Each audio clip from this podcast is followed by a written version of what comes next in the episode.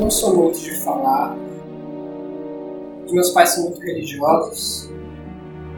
E ao longo do tempo eu fui, fui adquirindo uma certa aversão ao cristianismo. Sabe, eu acho um negócio muito chato.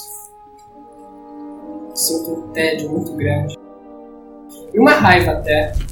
Porque as pessoas exageram. Esse mundo não é como eles descrevem. Eu trabalho como auxiliar de necrópsia. Amo o meu trabalho.